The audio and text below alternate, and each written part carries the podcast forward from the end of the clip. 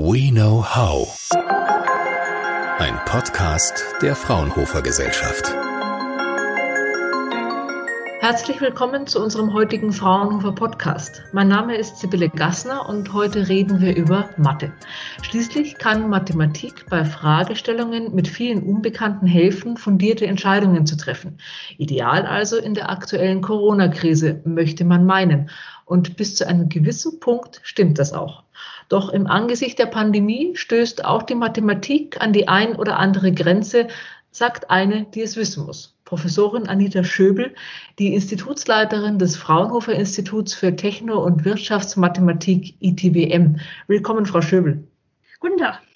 Frau Schöbel, was macht Prognosen auf Basis von mathematischen Modellen in der Corona-Krise so heikel? Heikel ist, dass man so wenig über die aktuelle Krankheit und ihre Ausbreitung weiß. Die Modelle selber sind eigentlich ganz gut, mit denen kann man auch gut rechnen, man kann sogar schnell mit ihnen rechnen, aber sie hängen halt von ganz vielen Parametern ab. Und diese Parameter, die sind weitestgehend nicht bekannt. Wir wissen nicht, wie genau sich die Krankheit ausbreitet, wie genau steckt man sich an, wie lange ist man krank, wann ist man am ansteckendsten. Einen Tag vor der Krankheit, bevor man die Symptome hat, werden Leute angesteckt. Wie sind die genauen Übertragungswege? Was spielen Kinder für eine Rolle? Sind Kinder genauso ansteckend wie andere? Übertragen sie es oder nicht?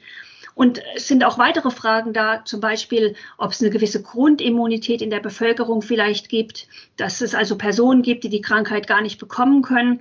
All diese Sachen müssen wir halt schätzen oder müssen wir uns auf das verlassen, was Virologen, was andere Wissenschaftler uns sagen. Und die Modelle reagieren recht sensitiv, wenn man solche Parameter verändern kann. Und wie zuverlässig sind dann die Modelle überhaupt nach all den Fragen, die Sie gerade gestellt haben? Ja, das hört sich jetzt natürlich gefährlich an, aber die Modelle sind durchaus zuverlässig. Wir hatten ja letztens, haben sich die vier großen außeruniversitären Forschungsgesellschaften zusammengesetzt und haben ihre Modelle verglichen. Das war also Helmholtz, Leibniz, Fraunhofer und Max Planck. Und wir haben alle uns natürlich in dieser Krise für Modelle interessiert und wir haben alle Modelle entwickelt und angepasst und alle auf verschiedene Art und Weise. Und die Modelle unterscheiden sich sehr stark. Die Ergebnisse unterscheiden sich natürlich in einzelnen Abschätzungen, ob es jetzt einen Tag länger oder kürzer dauert oder die Anzahl der Toten ein bisschen hin und her geht. Aber die Modelle sind sich im Trend alle einig gewesen. Also die Modelle sagen alle dieselben Grundtendenzen voraus. Und das hat uns dann doch sehr beruhigt, dass wir mit verschiedensten Modellen zum gleichen Ergebnis gekommen sind. Und welches Ergebnis war das dann genau? Ja, wir haben uns damit beschäftigt, was eine langfristige Strategie sein kann. Ob wir versuchen sollten, die ganze Gesellschaft quasi zur Herdenimmunität zu bringen oder ob es besser ist, das Virus so weit als möglich einzudämmen. Und alle Modelle sind sich da einig gewesen, dass eine Herdenimmunität nicht das richtige Ziel sein kann. Wenn man eine Herdenimmunität erreichen will, das heißt also, dass die Krankheit einmal komplett durch die Bevölkerung durchläuft und die Leute danach dann hoffentlich immun sind, dann hat man quasi zwei Möglichkeiten. Entweder man würde keine besonderen Maßnahmen treffen, die Krankheit einfach kommen lassen, dann würden wir in eine humanitäre Katastrophe reinkommen. Denn die Krankenhäuser wären dann sehr schnell überlastet. Wir könnten nicht mehr alle Leute behandeln. Wir hätten Zustände, wie wir sie in Fotos aus Italien gesehen haben, sogar eher schlimmer. Das will keiner haben, auch kein Politiker, niemand. Wenn man die Herdenimmunität aber erreichen will, ohne das Gesundheitssystem zu überlasten, dann muss man weiterhin auch auf Maßnahmen achten, auf Kontaktverbote, Maskenpflicht und so weiter. Und es würde selbst bei optimistischen Schätzungen mehrere Jahre dauern, bis wir alle die Immunität erreicht haben. Insofern sind wir zu der Schlussfolgerung gekommen, dass es am besten ist, nicht Richtung Herdenimmunität zu gehen, sondern das Virus so weit wie möglich einzudämmen. Lässt sich auch berechnen, ab wann die Folgen einer Maßnahme schwerer wiegen als das, was man damit eigentlich verhindern will? Ja, das ist natürlich so schwierig mit dem Berechnen. Wie wertet man denn ein Kind, was nicht in die Schule gehen kann? Eltern, die zu Hause bleiben und überfordert sind, weil sie keine Betreuung mehr haben. Wie wertet man, wie viel Kosten oder was sind die Auswirkungen von Leuten im Altersheim, die ihre Verwandten nicht mehr sehen können? Das sind Kosten, die man gar nicht gut abschätzen kann. Wirtschaftliche Kosten könnte man vielleicht noch abschätzen irgendwie. Da kann man ja dann wenigstens irgendwie in Euro umrechnen, wie viel Gewinn jetzt jedem Einzelnen entgangen ist. Ist natürlich vielleicht schwierig, das für alle Branchen zusammenzutragen, aber das wäre ja zumindest mal noch ein halbwegs neutraler Ansatzpunkt.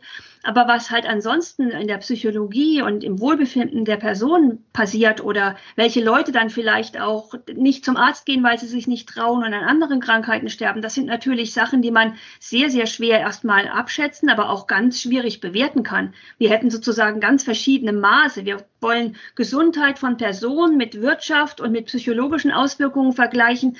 Das ist schwierig, das sind Äpfel und Birnen. Da muss man schon irgendwie getrennte Bewertungen haben, um das nebeneinander zu legen. Aber insofern ist es einfach sehr schwierig, jetzt ähm, diese Auswirkungen alle in einen Topf zu werfen.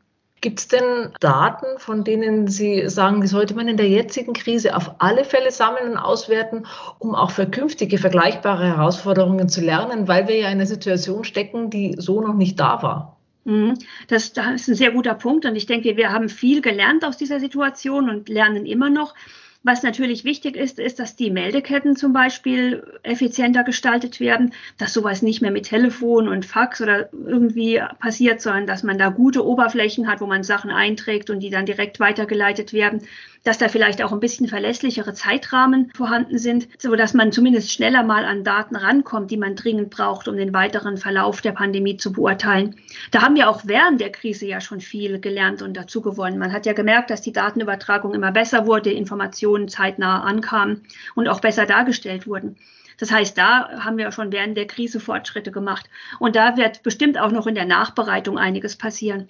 Was auch wichtig ist aus meiner Sicht, ist, dass man weiß, wer jetzt für was zuständig ist und wer mit wem reden muss, wie die politischen Entscheidungsprozesse ablaufen können. Auch das war ja alles neu. Wir hatten so eine Situation noch nie und haben jetzt erst gemerkt, wer welche Kompetenzen hat, ausfüllt, wie das Parlament oder die Entscheidungsgremien in Corona-Zeiten noch funktionieren, verschiedene andere Dinge. Und das ist auch was, was man sicher auch für andere Krisen nutzen können wird später. Denn vergleichbare Situationen wird es immer mal wieder geben. Also natürlich kann eine andere Infektion, ein anderer Virus kommen. Da wissen wir jetzt dann schon so ungefähr, was passiert. Wir wissen auch, wenn es so ähnlich abläuft wie jetzt, können wir uns darauf verlassen, dass unser System nicht zusammenbricht, dass die Logistikketten bleiben, dass weiterhin die Nahrungsmittelversorgung gewährleistet ist. Es hat ja auch vieles gut geklappt. Aber es könnte ja auch sein, dass was ganz anderes passiert. Gar keine neue Infektionswelle, sondern ja, eine Art Ölkrise, wo irgendein Rohstoff nicht mehr da ist oder irgendwie, keine Ahnung, was im Trinkwasser, was es verunreinigt oder irgendeine Katastrophe, die durch Vulkanausbrüche, Meteoriten, wir wissen ja nicht, was noch alles passieren kann, Flutwellen ausgelöst wird. Da kann man natürlich jetzt nicht so direkt aus den Daten der Corona-Krise lernen. Aber was wir sicher lernen können, ist sozusagen, wie eine Gesellschaft mit so Krisensituationen umgehen kann. Wer welche Befugnisse hat, wer mit wem reden muss. Sie haben es gerade angesprochen, Frau Schöbel. Wichtig ist natürlich auch, dass man die richtigen Technologien zur Verfügung hat, um die Datenfluten, die jetzt anstehen, überhaupt auswerten zu können. Vor der Corona-Krise haben ja die aktuellen Entwicklungen im Bereich des Quantencomputings unter anderem viel Beachtung gefunden. Inwiefern könnten denn Quantencomputer in Zukunft zumindest in vergleichbaren Situationen und Krisen helfen? Quantencomputer helfen nicht beim Datensammeln. Die Daten sammeln und die Daten auswerten und eingeben, das muss man immer noch irgendwie mit herkömmlichem Computing oder mit herkömmlichen Techniken machen. Quantencomputer können aber helfen, in sehr komplexen Situationen schnell Entscheidungen zu finden oder durchzuspielen.